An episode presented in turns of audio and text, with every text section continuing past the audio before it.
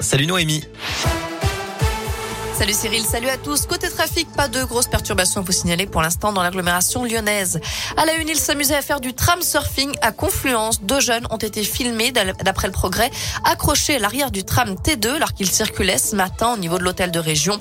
Une pratique extrêmement dangereuse qui a d'ailleurs coûté la vie à un jeune de 15 ans en septembre dernier à Vaux-en-Velin.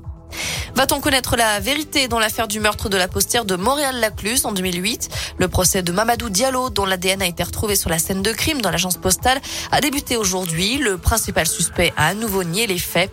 Quant à la victime Catherine Burgot, 41 ans, elle avait reçu 28 coups de couteau. Un temps soupçonné dans cette affaire, l'ancien acteur Gérald Thomasin est porté disparu depuis 2019. Une nuit compliquée pour les policiers villeurbanais. Six ont été blessés samedi soir lors de plusieurs interventions. D'abord le contrôle d'un scooter qui a dégénéré puisque le pilote qui roulait sans casque a refusé de s'arrêter et a foncé sur les agents. Il a finalement été interpellé. Puis les policiers sont intervenus au domicile d'une femme dont l'ex-mari violent rôdait près de chez elle. Selon le progrès, il a fracassé la porte de l'appartement avant d'être interpellé et de porter plusieurs coups aux agents. Et enfin, les policiers ont été la cible de jets de pierre après un rodéo urbain, euh, toujours à Villeurbanne.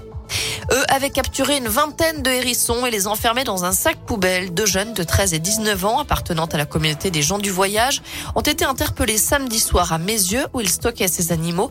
Une espèce protégée, je le rappelle, qu'il est interdit de chasser. Tous étaient vivants sauf un. Ils ont donc pu être relâchés. À moins de deux semaines du premier tour de la présidentielle, Emmanuel Macron dénonce comme une indignité le fait qu'Éric Zemmour ait laissé la foule scander Macron assassin sans réagir dimanche. Au passage, il conseille aux candidats d'extrême droite, je cite, malentendants, de profiter de la réforme offrant un remboursement des prothèses auditives. À l'étranger, au 33e jour de l'offensive russe en Ukraine, Kiev refuse la mise en place de couloirs d'évacuation de civils aujourd'hui par crainte de provocation russe. Alors que de nouvelles négociations sont prévues en Turquie, il n'y a pas d'avancée significative d'après le Kremlin. Dans ce contexte, il faut baisser le chauffage et la climatisation ou encore éteindre les lumières. Le président de la commission de régulation de l'énergie recommande aujourd'hui de réduire dès maintenant sa consommation. Il craint des problèmes d'approvisionnement l'hiver prochain, notamment à cause de la guerre en Ukraine en ce qui concerne le gaz, mais aussi chez nous à cause de la baisse de production d'électricité nucléaire d'EDF. Pour l'essentiel de l'actu. On jette un à la météo avant de se quitter. Pour cet après-midi, pas de changement évidemment. On garde un beau soleil, du ciel bleu, des températures qui grimpent jusqu'à 22 degrés en Auvergne-Rhône-Alpes. Pour demain, on aura des, du soleil. D'abord, du soleil au réveil, avec une légère couche nuageuse, des nuages qui vont s'intensifier, qui vont devenir de plus en plus présents au cours de la journée.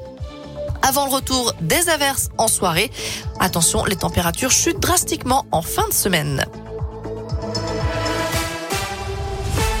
Merci Noémie.